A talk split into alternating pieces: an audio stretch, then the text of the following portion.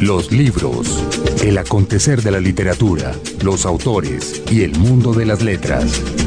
El acontecer de la literatura, los autores y el mundo de las letras, como todos los domingos a esta hora, en esta cita imperdible que es la de los libros por señal Radio Colombia, a través de 50 estaciones de la colombiología. James González en Control Master y Margarita Valencia, como siempre, con nosotros hasta ahora. Margarita. Jaime Andrés, buenos días. James, buenos días. Ellos con Jaime Andrés Monsalve, quien les hoy habla. hoy llueve.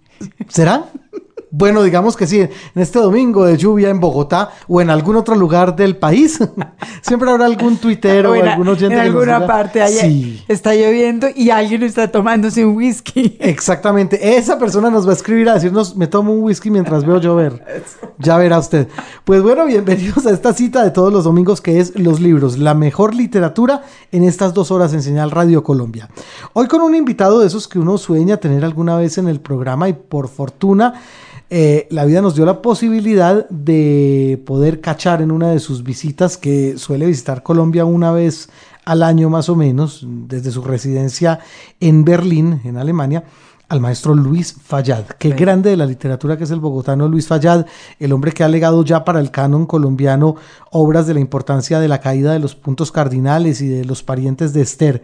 De regreso a Colombia y también, no digamos de regreso a la literatura porque siempre ha estado ahí, pero viene con una novela que se llama precisamente de esa manera, Regresos. Pues eh, Fayad no es eh, un autor muy prolífico, cosa que le agradecemos inmensamente porque cada vez que saca un libro podemos estar seguros de que es un gran libro. Es verdad. Como en el caso de Regresos, que creo que es lo primero que publica en ocho años. Más o No, menos. Ocho, sí. diez años. Sí, lo último que había publicado había sido para Arango Editores, una novela también anterior, hace más o menos eso, hace Bueno. unos ocho años. Pues esta novela que se llama Regresos es sobre, es sobre eso. Qué maravilla. Bueno, siempre está regresando y siempre es bueno tenerlo aquí en los libros. Así que les aseguro que durante esta entrevista vamos a hablar mucho con Luis Fallad acerca de su tiempo, de sus circunstancias, de su manera de escribir, del hecho de estar incorporado ya de verdad en un catálogo de la novelística colombiana, de la importancia pues de, de- de su obra. Y de su generación también, Total. que yo creo que es un, que es un tema interesante en estos momentos en los cuales sí que podemos decir que esa generación padeció un poco el maltrato de la, de la industria editorial y del periodismo cultural en Colombia y es hora de que lo, lo, repongo- sí. lo repongo- reco- recompongamos. Lo redimamos, digámoslo de esa manera, Margarita. Pues bueno, sin más preámbulo entonces, y después de ese trabalengua, que espero que todos nos aprendamos, Eso. Nos vamos a la nota del editor. Nota del editor. Estuvo hace poco en Bogotá el historiador Robert Darnton en su calidad de embajador de buena voluntad de la Biblioteca Pública Digital de Estados Unidos. La DPLA, que empezó a planearse en 2010 a raíz del campanazo de alerta ante la voracidad digitalizadora de Google, es una red de acceso directo a bibliotecas, universidades, archivos y museos que han acopiado el patrimonio vivo de la nación con el fin de educar, informar y empoderar a las generaciones presentes y futuras. La DPLA fue precedida por Europeana, el portal de libre acceso que empezó a fraguarse en 2005 con el propósito de crear una biblioteca digital europea. Ambas han generado esfuerzos similares en todo el mundo. Colombia es un portal que pretende reunir el patrimonio bibliográfico y documental digital colombiano que albergan la Biblioteca Nacional, la Luis Ángel Arango, la Universidad Nacional de Colombia, la Biblioteca Pública Piloto de Medellín y el Archivo Histórico de Medellín. La Luis Ángel Arango, pionera en la digitalización en Colombia, fue seguida por la Biblioteca Nacional hace unos pocos años y más recientemente por la Biblioteca Digital de Bogotá, una iniciativa que desea reunir a los lectores del mundo en torno a la mejor literatura sobre la ciudad. Por ahora adquieren relevancia dos cuestiones. La primera, la ventaja adquirida por la iniciativa estatal sobre la iniciativa privada a la hora de digitalizar el patrimonio bibliográfico, lo cual supone, entre otras cosas, el triunfo del libre acceso. Esta victoria de las iniciativas estatales a través de las bibliotecas parece indicar que la confrontación se dará cada vez más en el terreno virtual de las bibliotecas públicas, lo cual significa una intervención creciente del Estado en lo que se refiere a la circulación del patrimonio bibliográfico. La segunda, el conocimiento tecnológico y científico de avanzada sigue en manos de la empresa privada, de los dos o tres grandes grupos que controlan las bases de datos que nutren la investigación en las universidades y se nutren de ella. Esto se explica por el hecho de que este conocimiento alimenta a su vez la industria y la tecnología, así que no parece probable que quienes detentan el poder económico suelten este hueso en el corto plazo. Pero la discusión ya está planteada y no es conveniente para nadie, y menos que nadie para los editores, hacerse a un lado. Un libro, un autor. Estamos aquí en este estudio nuevo, Margarita, tratando ante todo de acostumbrar la mirada a este blanco níveo de estas paredes. Veníamos de la oscuridad del estudio pequeñito del tercer piso. Es verdad, porque es blanca, porque son blancas las paredes. Pues no sé, eso habría que preguntárselo al pintor. Yo hubiera sugerido una cosa más bonita. No sé, una tonalidad de, de, de, sepias o de... A, mí, blanco me gusta, pero me pregunto por qué no tiene telas. Debe haber alguna razón. Yo creo que está bien eso. Alguna razón técnica. Hay que preguntarse a Jaime Hernando. A Jaime Hernando hay que decirle ahora, doctor, porque usted ha visto la consola importantísima que le pusieron. No, no, no, una cosa tremenda. Por eso es que estamos sonando también en este momento. Y estrenamos. Nos vamos a ver más inteligentes. Ah, eso sí, totalmente. Esperen ahora las fotos. En todo caso, estamos estrenando estudio felices porque tenemos a un invitado que nos da mucha alegría, Margarita y a mí. Sí. Pero mucho. Un hombre que ya lo dijimos fuera de micrófonos. Vive hace bastante tiempo por fuera del país, en Berlín y sin embargo no se desvincula, sin embargo siempre está ahí muy presente, no solamente de cuerpo presente como en este momento, sino también con sus obras, con los grandes clásicos que le ha legado a la literatura colombiana, sin ir más lejos, como Los parientes de Esther. Eso, clásicos tal vez es la palabra, yo creo que, que Luis Fallad es... Eh, una de las voces más importantes de, de, la literatura colombiana hoy. Entonces, pues claro que estamos felices de que esté aquí. Está sacando novela nueva. Qué bien, qué bueno, pues nos hablará de eso más adelante. Primero que todo habría que preguntarle qué lo trae de nuevo por aquí. Maestro Luis Fallat, bienvenido a los libros por Señal Radio Colombia. Gracias, Andrés.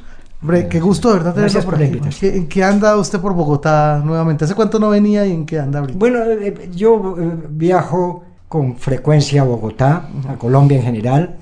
Eh, procuro venir mínimo una vez al año cuando puedo dos y alguna vez he venido tres veces ah, durante un año porque he puesto todas mis cosas importantes en Colombia más que en cualquier otro lado. Yo no me puedo desvincular del país porque mi trabajo en la literatura eh, perdería sentido si me desvinculo del país.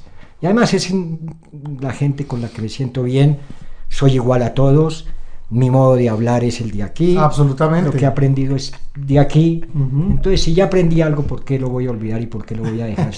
no creo que haya nadie ya que me hubiera podido enseñar nada mejor. De acuerdo. Pero bueno, usted lleva en Berlín mucho tiempo. ¿Qué fue lo que le enamoró de esa ciudad para haber hecho ya una vida más de, diría yo, 30 años por allá? Pero es que además anduvo, de, anduvo de gitano bastante rato antes de caer en Berlín, ¿verdad? sí. De Europa, sí. Sí, he vivido en varios países y he tenido relación directa por trabajo con otros, he conocido bastantes sociedades europeas. En Alemania me gusta mucho la sociedad alemana, creo que han logrado una sociedad política bastante buena de desarrollo social y vivir en una sociedad en la cual uno le gusta y sabe apreciarla, pues es un gusto diario. Eso también influye mucho en la vida diaria. En general en Berlín, pues yo como como escritor puedo trabajar bien, uno no tiene tanto compromiso social, puede vivir aislado, de todas maneras allá nadie es importante, allá se pueden reunir siete presidentes en un día y nadie se da cuenta, ya cada uno vive su vida. Pero también yo, yo he dicho algo con una vida que me gusta, que me deja mi trabajo, que me aísla, me deja estar aislado para escribir, que a mí eh, de todas maneras yo me doy cuenta que hay algo que no me gusta de mi trabajo de escribir, que es que me quita mucho tiempo para leer, y me quita mucho tiempo para una vida social que me gusta, que a mí me gustaría llevar. Entonces, el sacrificio viene, a, viene eso. a Bogotá a hacer visitas, se llama Sí, eso. sí, claro. Bueno, pero Claro. vive en Berlín, en el centro del- de, del- de lo que fue la historia europea del siglo XX. A 25 es decir, en una ciudad, y todo, en sí. una ciudad que, que está llena de, de recordatorios de ese complejísimo siglo XX, ¿verdad? Sí, sí, claro, porque ahí era la ciudad que se que era el símbolo de la de la división de, de los países, de la Guerra Fría. Ahí fue donde estuvo a punto de darse de verdad la guerra nuclear. En ningún otro momento la hubo, yo creo que todo era mentira, pero hubo un momento en que en Berlín sí. Además ahora se nota mucho la diferencia de la vida entre los alemanes, cuando existía el Berlín occidental en medio de Alemania oriental totalmente aislado, eh, los alemanes vivían ahí con bastante miedo, Eh, se veían ellos expuestos a cualquier momento ser víctimas de la guerra nuclear. ¿no? Claro. Se nota mucho. Y yo me estaba- a Berlín eh, justo antes de la, de la caída del muro, ¿no? Sí, sí, nosotros, ese- ese final del- mi mujer y después la familia que fue creciendo, vivimos en, en Berlín Occidental. Mm. Y en una de las casas eh, estaba pegada al muro. O sea, nosotros veíamos por las ventanas y nos veían eh, con los vecinos de Berlín Oriental. Nos los veía asomados a las ventanas y ellos nos veían. A nosotros, nosotros vivimos eh, la, la división del muro a diario. Mire usted. Se comunicaban casi que con las miradas de ventana a ventana. Sí, una cosa así. sí.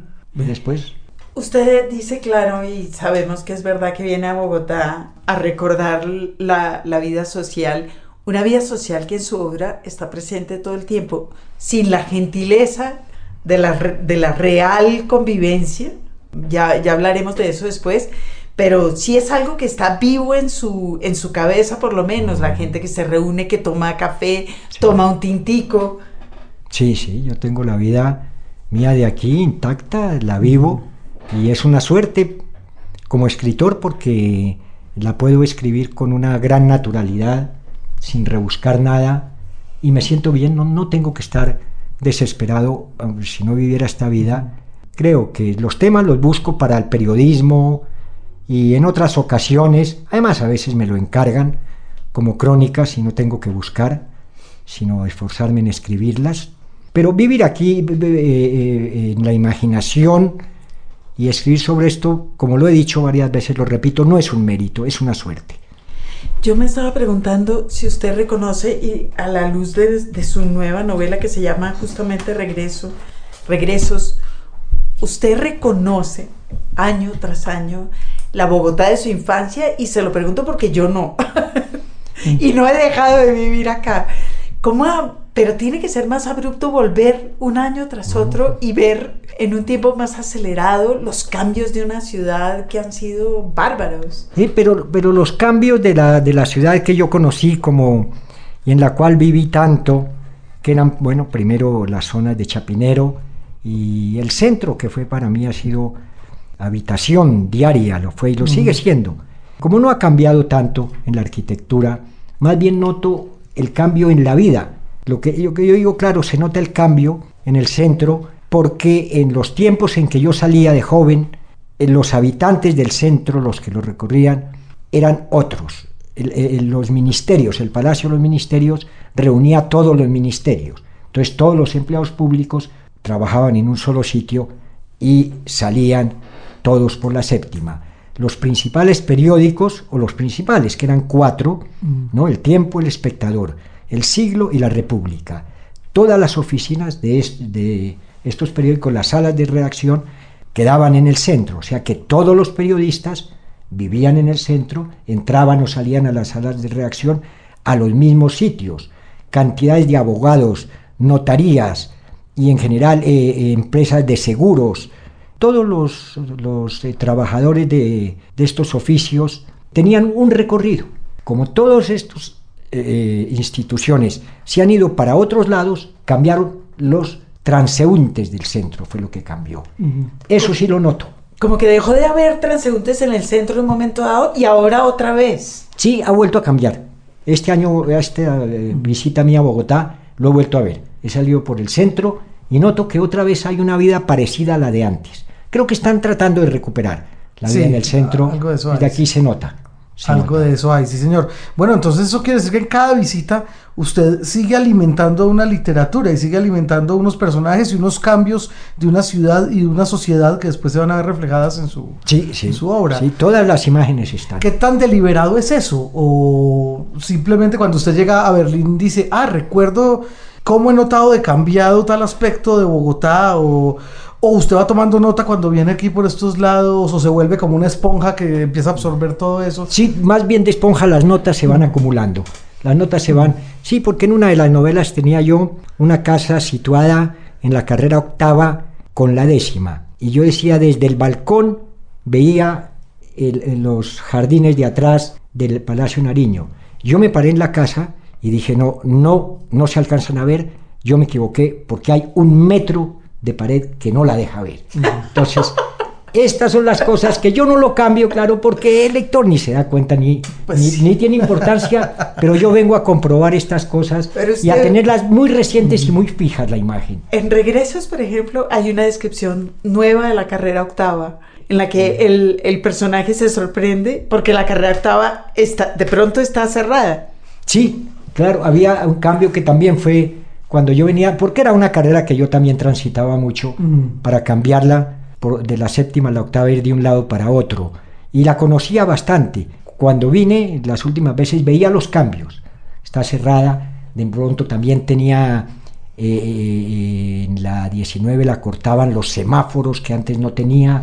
De esto sí me venía dando cuenta. ¿no? Y esto sí lo asimilaba, pero, pero no, por, eh, no lo anotaba para describirlo yo después como anotación. Pero sí se me iba quedando. Se crió en el centro de Bogotá entonces. Sí, sí, yo desde chiquito venía, una de las cosas que le, me- le pedía a mi papá era que me trajera al centro. Como Mm. yo era eh, muy, muy niño, venía siempre cogido de la mano de él. ¿Y dónde vivió su infancia? ¿En qué barrio? En el barrio Palermo y Santa Teresita, Ah. varias casas, pero del mismo barrio, del mismo barrio. Ba- Más tradicional casi que el centro. Sí, eh, sí, porque son los barrios que fueron extendiendo a Bogotá y que hubo un momento en que eh, en la imaginación, por lo menos, o en la idea de la gente, eso era Bogotá. ¿Y Hasta ahí. le ha gustado volver también por esos barrios, aparte pues de seguir recorriendo el centro cada vez que Sí, viene? siempre, siempre paso Ahí sí que cambian las cosas, ¿no? Sí, sí. Ahí sí que Eh, han eh, cambiado. eh, han cambiado más. Iba al colegio por ahí, su madre, su padre, le leían. ¿Cómo era su relación con los libros en ese momento? Eh, en su bueno, mi infancia? madre, eh, ambos eran muy buenos lectores, pero sobre todo mi madre era, tenía mucha inclinación a la literatura. Yo de, de- de niño, cosas de esto, como escribíamos, pero a mí me, me gustaba escribir pequeñas prosas del barrio, de los amigos del barrio, yo se las mostraba a mi mamá, ¿no? Ujú. Y ella las leía. Y se reía y le, le decía que le gustaban. Y ella también escribía y me mostró algún día un Eh, cuento. Entonces usted inicia, digamos, los ejercicios de escritura de una manera muy aleatoria y muy desenfadada. ¿O hay algún escritor que usted en ese momento leyera a quien le hubiera gustado tal vez emular? O... De escritores bastantes, Mm. porque eh, también eh, al principio el, el esfuerzo mío por escribir era tratar de escribir como escribían los otros escritores sin copiarlos, pero leer una prosa de algún escritor y el mismo tema volver a escribirlo. Y esto fue un ejercicio que yo hice hasta la juventud y más allá, tratar de escribir cualquier escritor grande, bueno, cómo describe, recuerdo leer una escena de Tolstoy, después una escena de Proust, y yo tratar de escribirla a ver cómo lo haría yo. Claro, lo de ellos son traducciones, lo que yo leí, y a pesar de eso, ¿no? Recuerdo también de... O sea que su mecánica de la escritura la aprendió copiando como debe ser. Eh, eh, sí, tratar de hacerlo yo de otra manera y a veces era desilusionante, para mí era triste de ver cómo yo lo hacía y de ver la riqueza del lenguaje de los otros escritores. Y yo no copiaba, pero sí me orientaron bastante. Y estas pequeñas crónicas de barrio que usted le mostraba a su mamá, estamos hablando de un niño, de un adolescente. Sí, un, poquito antes de adolescente. Yo... Usted esperaba de ella que leyera y le, y le opinara. Y yo me pregunto de regreso, cuando ella le mostró su cuento a usted, usted estaba grande, estaba adolescente. Sí, un poco adolescente. Fue cuando ella dijo, porque yo publiqué un cuento, ya estaba yo más, un poco más que adolescente, y entonces ella me dijo, entonces yo quiero también que leas este cuento mío, a ver cómo te parece. ¿Dónde se lo publicaron el cuento? El cuento, yo publiqué dos cuentos en la misma semana, Ajá. que fueron mis dos primeros cuentos. Uno en la revista Letras Nacionales, que dirigía Zapata Olivella, y el otro en El Tiempo. La misma semana salieron en dos medios de, de O sea comunicación. que ya, ya había una madre diciéndole, ahora usted y yo somos colegas en la escritura. Sí, sí, cómo no, ¿A usted ella- le pareció que era algo así? Sí, sí, porque había una complicidad entre ella y yo en la literatura. Ella siempre leía lo mío y yo veía, estaba siempre atento a ver qué decía ella. Y qué tan buena crítica era. Sí. Digamos, eh, no, no era condescendiente Eh, por ella- ser su señora madre, supongo yo. Tenía que ser. Eh, Crítica dura, eh, ¿no? Sí, sí, porque además eh, hacía el intento de escribir poesía que yo la dejé. Esto, pues yo me di cuenta que mis compañeros de generación, ellos sí eran poetas, yo me di cuenta que al lado de lo de ellos, lo mío no valía nada de verdad, ¿no? Eh, también, algún día me criticó mucho un poema porque me dijo que eran temas que para un joven le parecían muy trágicos, que eso para qué escribirlo, eso me lo dijo una vez. Mis compañeros de generación eran poetas. ¿Quiénes eran los poetas que, que fueron sus compañeros de generación? No, claro, porque yo lo, empezando por eh, María Mercedes Carranza, Juan Gustavo Cobo Borda, después eh, estaban eh, José Luis Díaz Granados, conocí de Medellín a Elkin Restrepo, Juan Manuel Roca, no Álvaro Miranda, cualquiera que no nombre es porque en este momento eh, son bastantes. Claro, ¿no? son, y son todos poetas. Yo no había caído en cuenta de eso. Y Sí, me hago en la siguiente pregunta: ¿Usted dónde, dónde se los encontró y dónde dijo, carajo, yo soy de una generación de poetas? Sí, yo que soy nos fuimos prosista"? conociendo, nos fuimos conociendo en el tiempo nuestro. Teníamos sitios de reunión espontáneos sin ponernos cita, en el centro, algo en Chapinero. Y en ese tiempo, que lo he contado, que es algo que no volvió a suceder nunca, en Colombia los periódicos de todas las ciudades tenían un suplemento literario. Y en todos los periódicos nosotros publicábamos. De Bogotá, claro, era la capital, no importaba eh, para Bucaramanga que el periódico fuera de menos difusión, el suplemento literario tenía la misma importancia.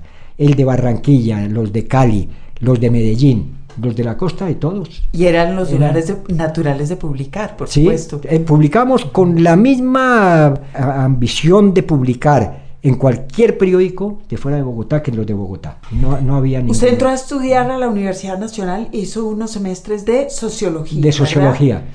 Y Sí. bueno, ¿por qué no de letras? No, yo al principio iba a estudiar filosofía y era mi propósito. Cuando yo salí de bachillerato, eh, eh, yo pensaba todavía estudiar filosofía, pero me di cuenta de la cantidad de libros que había que leer para, durante la carrera de filosofía. Yo solo pensar en eso, dije, bueno, o estudio filosofía o escribo cuentos, porque... Ya en ese momento Había- tenía claro que lo suyo Eh, era escribir cuentos. Eh, clarísimo, sí, yo me di cuenta de que yo eh, eh, sabía y yo he seguido leyendo filosofía, claro, me gusta mucho leerla, pero yo sé que lo que puedo leer yo en 30 años de filosofía lo lee un estudiante de filosofía en un año, ¿no? Yo necesito 30 años para leer todo eso. Entonces, pero me di cuenta. Los libros. Señal Radio Colombia.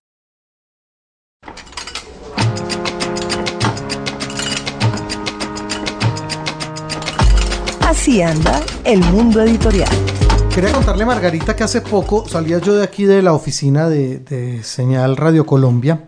Pasaba por el puente de la 53 aquí en Bogotá, sobre la avenida 30, y de pronto me doy con un- una pancarta enorme, ahí muy cerca del Estadio El Campín, sobre una cosa que normalmente uno no ve en una pancarta. Un libro.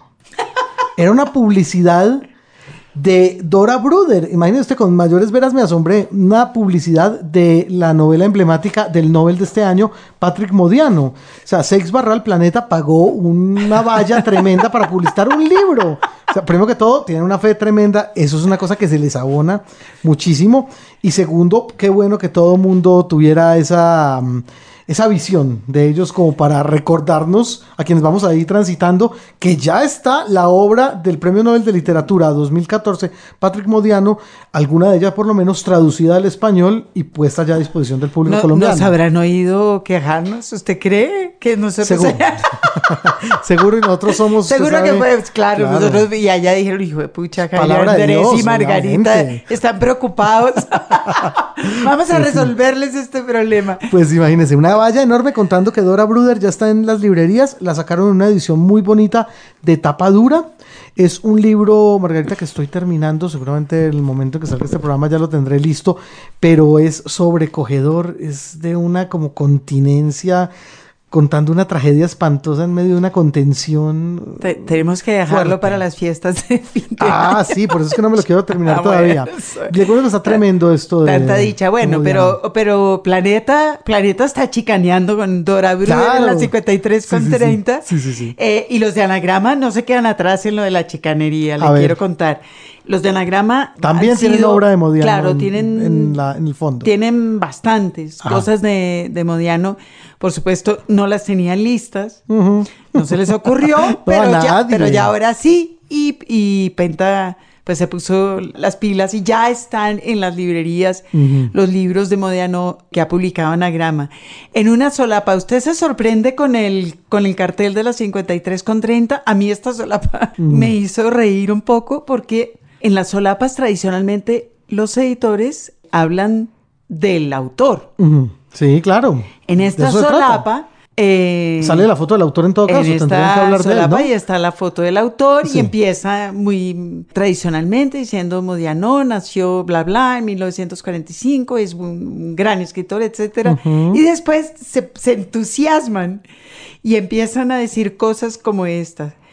Reunimos nosotros los editores en el volumen Trilogía de la Ocupación sus tres primeras novelas. Ajá. Después recuperamos dos novelas nunca publicadas en España. Eso es tener visión. De- sí, es bueno. Si a nosotros no se nos había ocurrido, a ellos se les ocurrió decirnos Bueno. en, la, en la solapa que Anagrama tuvo mucha visión y de hecho tienen como seis o siete libros de Modiano publicados. Sí. Aquí nos recuerdan su genio editorial en la solapa. Eso es lo que se llama cobrar un gol, Margarita. Es, Es- como la mujer del César. Usted sabe eso, ¿no? ¿no? no se trata solamente de tener los libros, sino de recordarnos que ellos los tienen. Es lo mismo.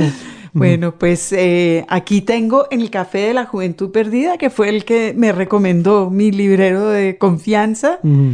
Pero mm, este no es tan deprimente como Dora Bruder, pero también lo voy a dejar para diciembre. Bueno, que puede ser una buena época. Es una buena época. Entre otros, qué maravilla, pues ya se sabe que entonces están las traducciones de los libros de Patrick Modiano, reciente Nobel de Literatura. Bueno, pero otra traducción, otra traducción, que es un libro con el que hemos dado mucha lora este año. A ver. El de Piketty.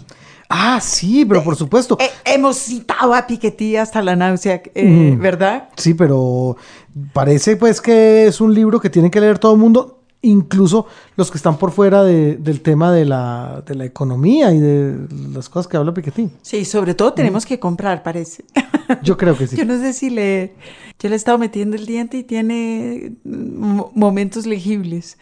Eh, en todo caso, el Fondo, de Cultura, ¿no? el Fondo de Cultura Económica lo acaba de sacar, acaba de sacar la traducción al español y le están haciendo tanto bombo en el mercado de en habla hispana como se lo hicieron en, en inglés, a pesar de que, eh, recordamos una vez más, Piketty es francés, que es lo que más nos divierte de todo esto.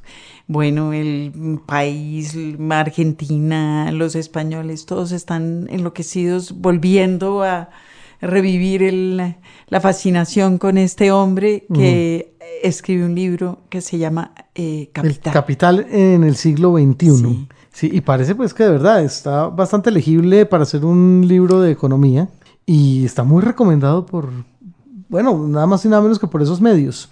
Bueno, pues no sé si Yo valdrá creo la que pena. vuelve a poner en el entre el gran público el tema de la distribución de la riqueza, Bueno, que es eh, un tema que yo creo que no ha debido pasar de moda nunca. Claro. Bueno, algo tiene que tener el libro en todo caso para haberse convertido en el fenómeno de ventas que es. Así que aprovechar la traducción que hace el Fondo de Cultura Económica sobre este libro entonces del francés Thomas Piketty llamado El Capital en el siglo XXI. Unas vacaciones bravas vamos a tener entre Piketty y Modiano. algo haremos. Un libro, un autor. Los libros por Señal Radio Colombia, hoy con el gusto, el placer de tener con nosotros al maestro Luis Fallad, quien nos está presentando su más reciente novela titulada Regresos. Y maestro, usted nos hablaba ahorita de algunos de sus coetáneos en la lírica, en la poesía, pero yo quisiera que usted me contara cuáles de esos otros autores que se decantaron, al igual que usted por la narrativa, hacían parte de ese círculo amistoso, ese círculo generacional que usted recuerda. Yo le, yo le traía una lista tentativa para ver si armamos esa Vamos a ver si coincidimos. Claro, claro, porque yo los fui conociendo a todos, ¿no? De los que fuimos publicando. Eh, al mismo tiempo en las mismas revistas o en los mismos suplementos literarios. Nosotros, eh, un día que publiqué yo algo y salí en el periódico, me decía un amigo allá en Berlín, ah, pero entonces tú eres famoso. Yo le dije, yo siempre fui famoso entre mis amigos. Claro. Nosotros siempre fuimos famosos entre nosotros. Así es de que a mí lo demás no me afecta. Porque era verdad, nosotros éramos famosos entre O nosotros. sea que usted tenía No. un círculo de compañeros de literatura en donde se cuidaban las espaldas. Sí, sí, sí, sí. Pues a ver, Margarita, ¿quiénes tenía usted en mente? A ver si... Yo No, tengo, pero, por ejemplo, Moreno. Eh, Moreno claro, con, con RH Moreno nos conocimos muy jóvenes, con Roberto Burgos Cantor, Oscar Collazos, eh, Álvarez Gardiazabal. Álvarez Gardiazabal, de nombre. Y me alegro que los nombres porque no nos conocemos personalmente, pero siempre he apreciado mucho su novela de Cóndores. Claro, porque Álvarez de ese No, grupo que yo tengo en la cabeza días, sí. es vivió siempre en las goteras del, del Sí. poder político, nunca Sí. vivió en Bogotá, digamos. Pero también fue el único que, que no se exilió. Yo estaba pensando que Collazos vivió años por fuera, Mm. Sí. usted, Moreno, Sí. ¿Cómo Durán no? vivió añísimos por fuera. Vallejo, ¿usted lo reconoce como miembro de su generación? Yo lo conocí al después, como lector. Primero como lector, ya cuando él era bastante conocido, eh, eh, después lo conocí personalmente, claro, pero a él, a él sí lo conocí eh, eh, bastante después, inclusive como escritor. Bueno, eh, Germán Estaba Espinosa. entre Germán también, porque nosotros, Bueno, algunos de nosotros conocíamos a Germán ya como un escritor de más edad. Claro. Que fue lo que nos pasó con, con Darío Ruiz Gómez también. Claro. Y nos pasó con Nicolás Escún.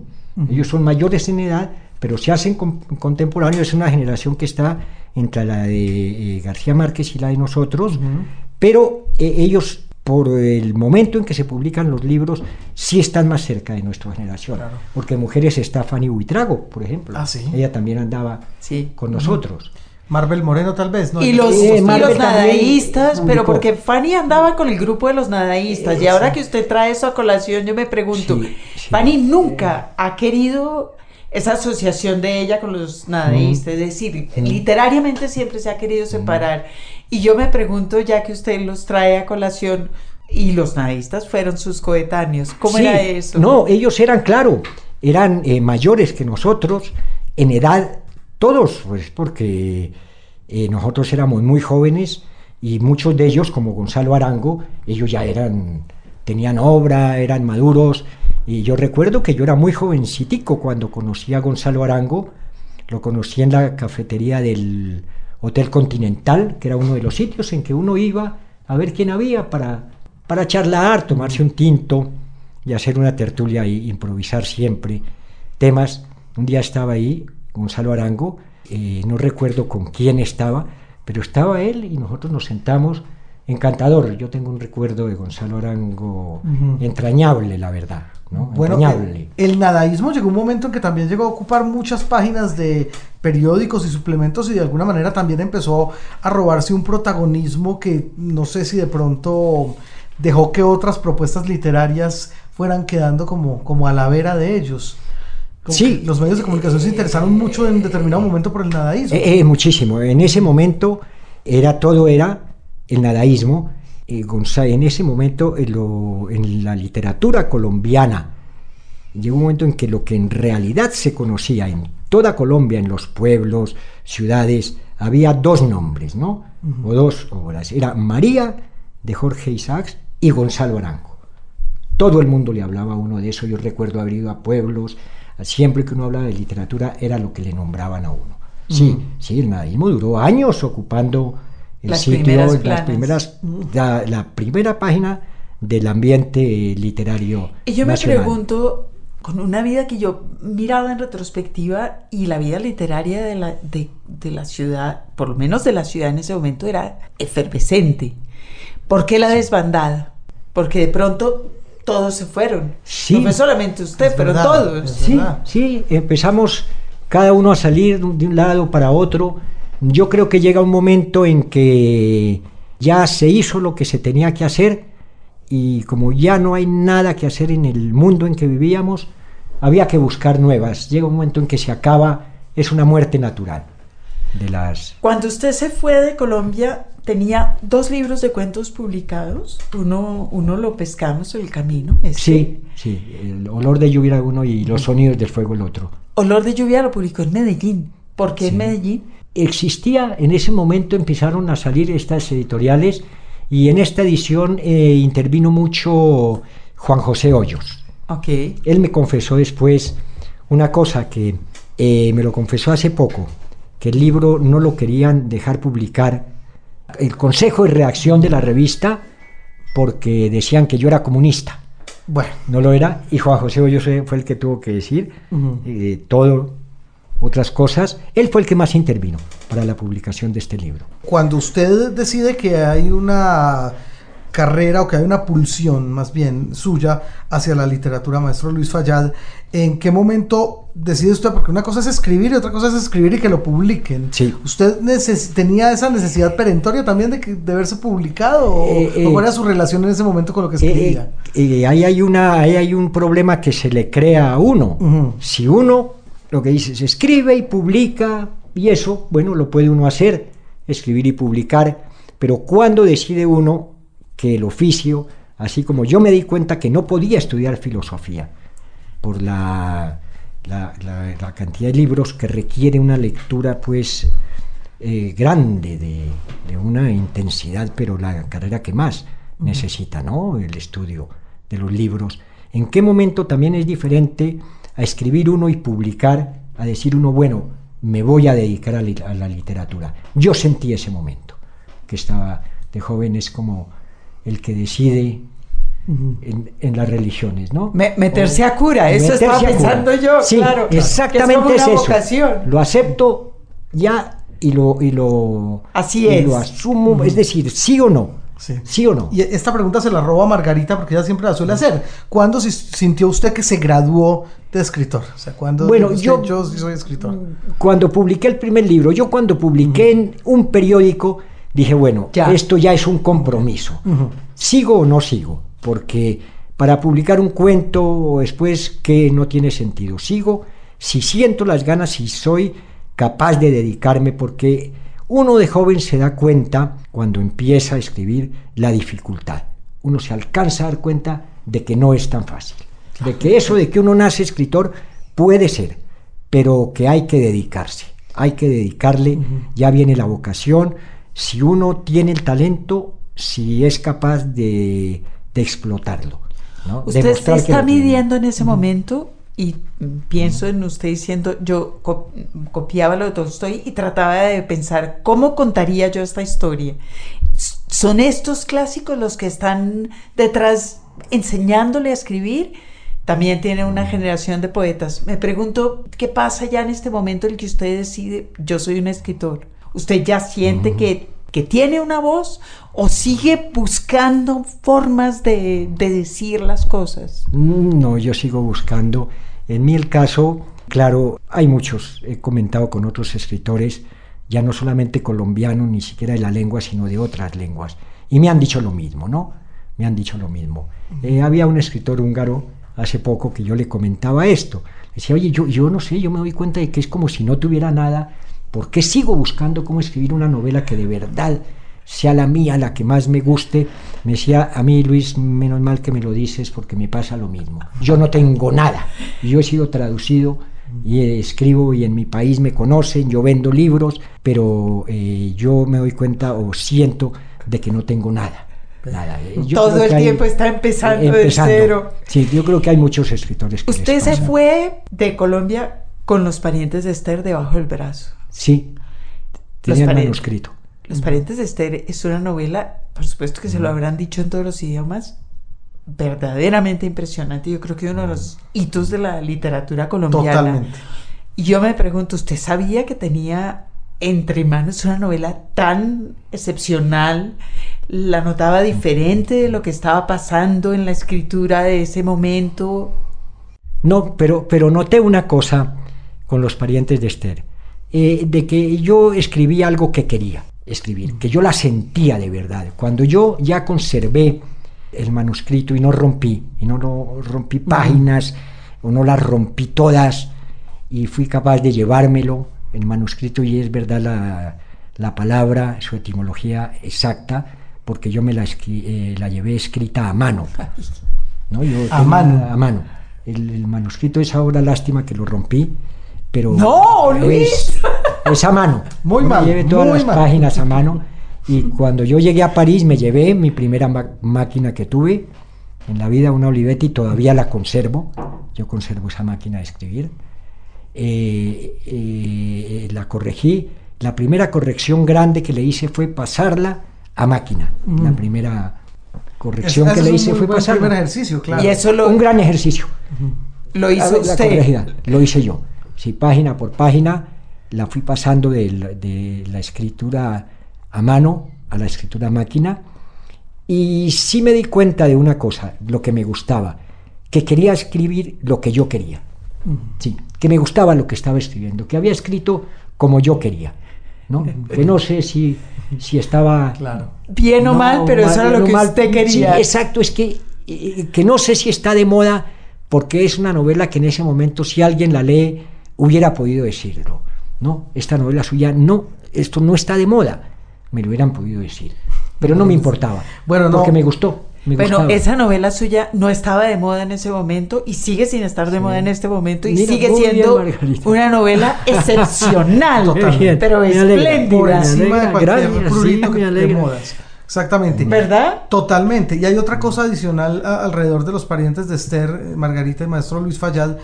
Y es que cuando a uno en los 90, con toda esta suerte de apogeo que se empieza a dar a finales de los 90, de nuevas narrativas colombianas, se empieza a hablar por allá en la academia y en los círculos de una nueva novela urbana y se nos inculca que la novela ahora es urbana, como diciéndonos que antes no lo era, pero resulta que Los parientes de Esther eh, es una novela mm, donde se llega pues digamos de a una situación más urbana imposible es decir es una novela que una novela que es completamente Es la novela, pionera, claro, es pionera la novela eso. urbana, sin Claro. duda. Pero fíjese que yo estuve leyendo ahora los cuentos este fin de semana, estos cuentos de olor de lluvia, y, y son también, eh, Claro. es decir, ahí se ve, uno va viendo, claro, Sí, en ya es- está en la ciudad para siempre. ¿Y qué pasaba en ese momento en la literatura? Es decir, eh, ¿todavía existía una- un coletazo amplio como de una novela más rural tal vez? ¿O qué estaba pasando con contemporáneos Eh, en sí, ese momento? Sí, bastante. Eh, es una literatura rural, yo debo confesar algo, que mm, no por el ambiente rural, no era que no me llegara, sino que yo le veía demasiadas fallas en el sentido de que los escritores se preocupaban mucho de describir el ambiente rural. Y el personaje, aparte de sus episodios por lo general trágicos que le pasaban, mm, no, no alcanzaban a tener el- la dimensión humana del personaje que a mí sí me interesaba es eso, ¿no? Cuando yo empecé a escribir Los parientes de Esther, me interesaban mucho los personajes, el personaje más que la arquitectura de la ciudad. Entonces, lo que refleja, veo yo con los años, de que es una novela urbana es porque el comportamiento de los personajes es urbano. Ellos llevan la ciudad adentro, la llevan y la reflejan, aunque el autor no lo describa, no lo describa. Bueno, pero fíjese que hablando de eso, una de las cosas que es más llamativas de los parientes de Esther son los parientes de Esther. Es ese Ajá. pequeño mundo del deber ser en el que vive este hombre viudo y el mundo exterior que uno sabe que está ahí Mm. porque usted lo va mostrando. Es decir, usted habla siempre de unos munditos que son chiquititos y al final no lo son tanto. ¿Sí? Una cuadra, los vecinos. Sí. Hay una necesidad como de asociación, pero que contradice el monstruo de afuera. Sí, a, a- a mí me gusta esta definición que haces, Margarita, porque una de las cosas que yo evité en, en los parientes de Esther, que se me pudo haber metido y casi que en algún momento creí que lo exigía la narración, era la presencia de hombres muy importantes dentro de la sociedad. Ya fuera un presidente, un ministro, un embajador, todos estos hubieran podido aparecer. Yo los hice desaparecer. Me dio un momento en que yo dije, ninguno va a entrar. Van a ser todos personajes de la calle, los que yo me encuentro, a los que puedo tropezar en la calle, los que me pueden tropezar a mí, los que me están vendiendo en una tienda, pero ningún otro. No hay gente importante Ninguno, en, sus cuentos ni en sus No, novelas. no. Y no pasa nunca nada importante en realidad. Sí, exacto. Y sin embargo, los parientes de Esther empieza con lo más importante que le puede pasar, por ejemplo, a unos niños o a un hombre que es la muerte Sí, de exacto. una Hay mujer. algo más importante que todo lo demás. Sí, sí. Yo ¿Qué- dije, esto ya pesa mucho. Eso, eso se le ocurrió. Sí, Claro. sí, eso sí dije. No va a aparecer ningún personaje de esos que dirige los destinos de la nación, porque los destinos de una nación están dirigidos por esa persona que uno se encuentra en la calle.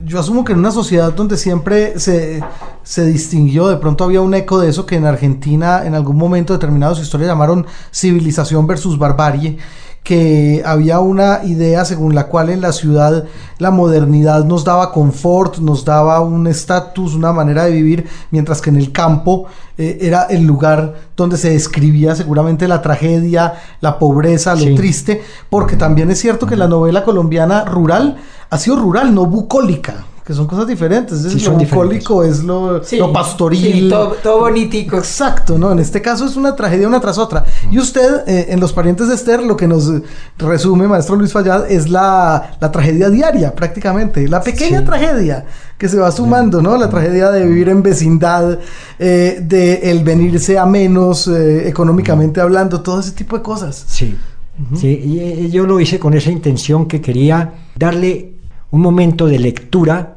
a la persona que tuviera el libro, también eh, eh, que todas esas pequeñas tragedias estuvieran llenas de humor, lo que yo entendí un poco al principio de cómo se consigue el humor en la literatura es mostrar a la gente como es. Eso basta. No hay que rebuscarle más en una novela para que haya grandes momentos, no hay que buscar gente importantísima, ya tiene sus grandes momentos la vida corriente y, y- y evitar, para darle el humor a la literatura, hay una manera, el primer paso, evitar el chiste. ¿no? Que es que hubo un momento también en que la literatura latinoamericana se llenó de, de- de literatura de chistes y se perdió el humor porque fue reemplazada por otra cosa, el chiste. Yo me di cuenta desde el principio, mire, la gente ya tiene demasiado humor todo lo que hace en la vida. Hay veces que da risa una persona como abre el paraguas. Eso ya da risa. ¿no? Entonces no, no buscarle más gracias a la vida para que tenga humor.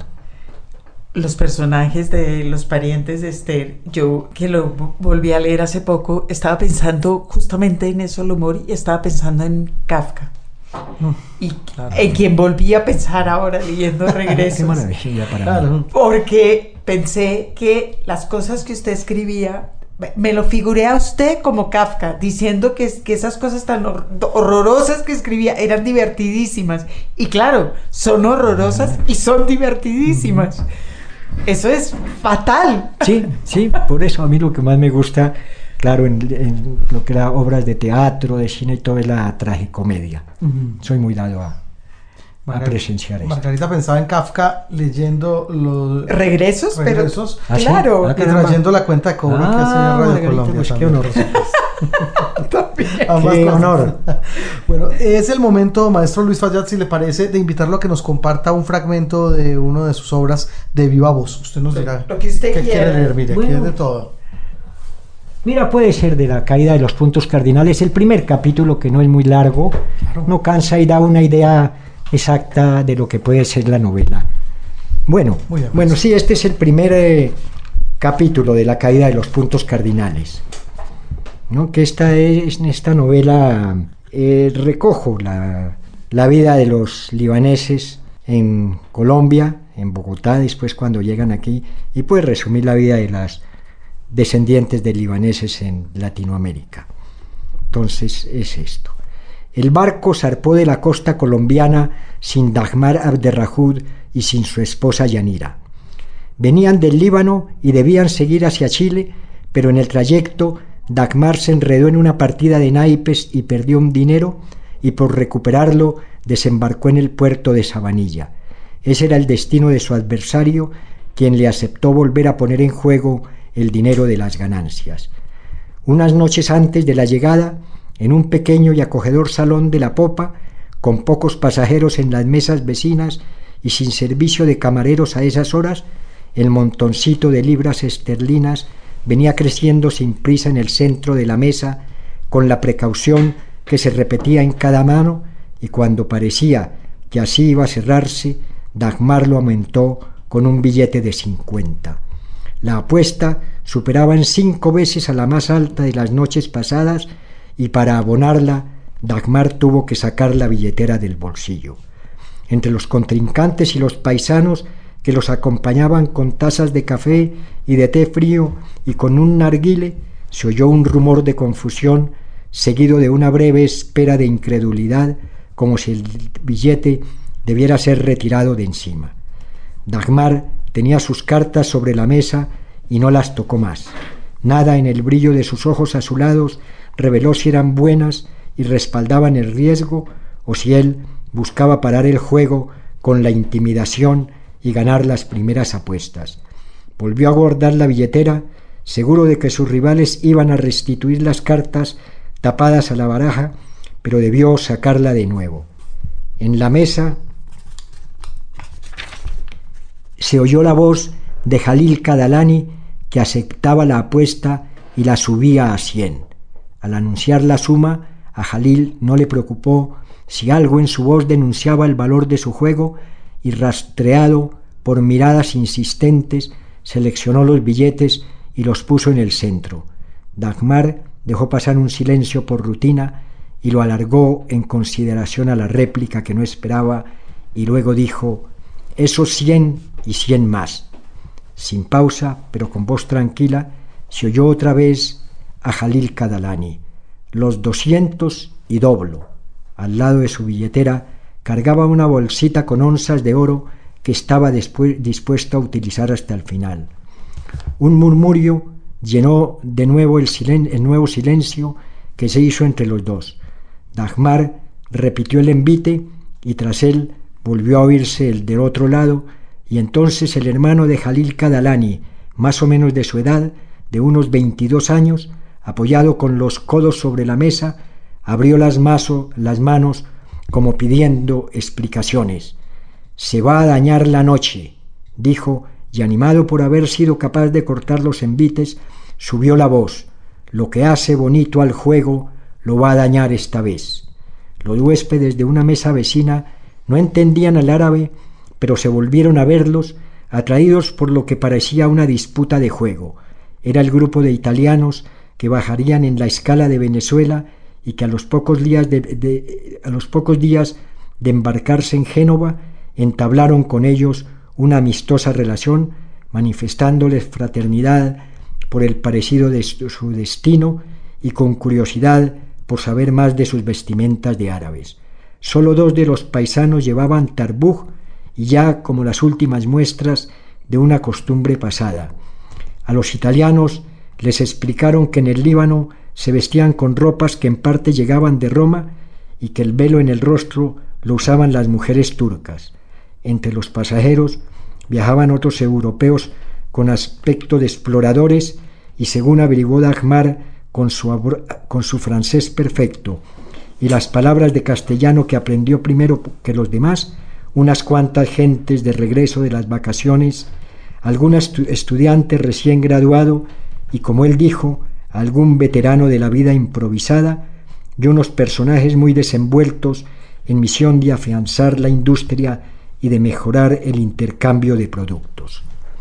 Uno de los italianos les dirigió la mirada con ganas de ir a acompañarlos, persuadido de que no había ninguna rilla en su mesa. Si el hermano de Jalil Kadalani tomó parte para atajar los envites dobles, no fue por falta de costumbre de haberlos visto y practicado él mismo en los cafés de Beirut y en la casa de alguno de los jugadores, cuando era posible ganar o perder el equivalente a medio mes de trabajo. No dijo nada más y se quejó con trazas de pedir explicaciones. Jalil no quiso oponérsele y a la siguiente apuesta colocó sus cinco cartas todavía tapadas sobre la mesa y les apartó las manos con una última caricia. Pago por ver y me planto, dijo. Dagmar hubiera querido seguir, aunque se resignó sin esfuerzo. Aquí nadie vive de esto, dijo y volteó sus cartas. Apareció un póker de reyes. Jalil volteó las suyas y ganó con un póker de ases.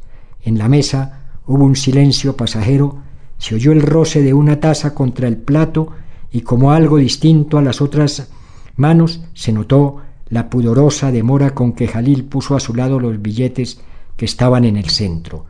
La impaciencia de su hermano aumentó porque a él no le importaba de qué lado se había inclinado la suerte, mientras Dagmar contemplaba con culto las cartas que le tumbaron las suyas. Los murmullos de los demás fueron apenas un poco distintos que de corriente, más bajos y desiguales, y la partida continuó entre los cuatro jugadores y los devolvió a la sencilla tensión de las manos pasadas. El que tenía el turno barajó, los cuatro acudieron a la primera apuesta y también los cuatro fueron al envite. Un trío de reinas le ganó a un trío menor y a unas parejas. Durante unas pocas manos nada volvió a sacarlos de su tranquila excitación hasta que en la mesa empezaron a subir de nuevo los billetes y llegaron a asumir los de un sueldo de quince días. Los demás esperaban que el montón, el montón del centro dejara de crecer y que el hermano de Jalil Kadalani, con sus señas de desacuerdo, no los sobresaltara más. Y otros doscientos, dijo de pronto Dagmar. En el acto, como se adivinara, Jalil mezcló sus cartas con el resto de la pareja sin exponerlas a la curiosidad de los demás. El que juega solo, gana solo, dijo con alegre conformidad ante la parte que recuperaba Dagmar. Como Jalil no pagó por ver las cartas, Dagmar dejó las suyas tapadas sobre la mesa. Sentado a su lado, su amigo Muhammad las había visto. Eran una escalera, pero nadie pensó en su valor, sino en que Jalil y Dagmar se estaban adivinando el juego. Los libros. Señal Radio Colombia hay por lo menos dos formas de mostrar una erudición irritante. Un personaje inolvidable. Personaje inolvidable del poeta chileno Oscar Hahn Margarita, ahora sobre todo cuando vuelve a aparecer en el escenario después de que se le concediera el premio Loewe de poesía. Pues en realidad no, eh, hoy tenemos, eh, aunque nunca lo habíamos hecho, dos personajes inolvidables. Claro. Por cuenta del premio Loewe, porque en realidad Oscar Hahn, que es un poeta que nos, que nos gusta mucho. De acuerdo. Eh, comparte en este caso, aunque no comparte el premio, pero ganaron el premio Loewe, con la colombiana María Gómez. Claro, eh, en obra consagrada, exacto. Y María Gómez, que es una culicagada. En 1989. en, eh, ¿cómo lo llaman en Loewe? La joven promesa, no. Creación joven. Creación joven. Bueno, en todo caso, esta sección personaje inolvidable es para que no olvidemos a Oscar Hahn, que pues por supuesto no va a pasar, y para que recordemos, con miras a no olvidar, el nombre de María Gómez Lara. Pues Oscar Hahn Oscar Hahn es uno de esos poetas que también tuvo sus años larguísimos de oscuridad por cuenta del exilio. Es chileno, es del 38, es, un poeta consagrado ya. Bueno, que mm, padeció como lo que padeció, lo, que padecieron todos sus coterráneos en el siglo pasado. pero que a comienzos del 21 ha sido reivindicado. Los chilenos le dieron hace un par de años, en el 2012, el Premio Nacional de Literatura. Eh, eh, empieza a ser traducido. Es miembro de la Academia Chilena de la Lengua. Y mm, bueno, empieza ahora en su vejez a circular por festivales y ferias del libro, después de haber sido un poeta casi secreto por cuenta de la dictadura y el exilio. Bueno, muy bien. Y bueno, de María Gómez no mm, tenemos nada que decir diferente de que fue al colegio, se graduó. Y ahora está Mentiras, haciendo hace un, un doctorado, doctorado ¿no? en Harvard, sí, sí, no, sí. Es, es muy juiciosa y además descubrimos, Ujú. y ya leeremos, un libro de ella en el libro total, que es ese, esa página que a nosotros nos gusta tanto, hecha en, En Bucaramanga, en qué Bucaramanga, maravilla. sí. Sí, señora. Y a esperar también pues la aparición de las publicaciones ganadoras del Loewe, que en el caso de Oscar Hahn es el poemario llamado Los espejos comunicantes. Y por el lado de María Gómez Lara, Contratono. Van a ser publicados por Visor. Por visor. Qué maravilla. Y bueno, ya viene entonces en verso y en prosa, sección donde vamos a recordar a estos personajes inolvidables.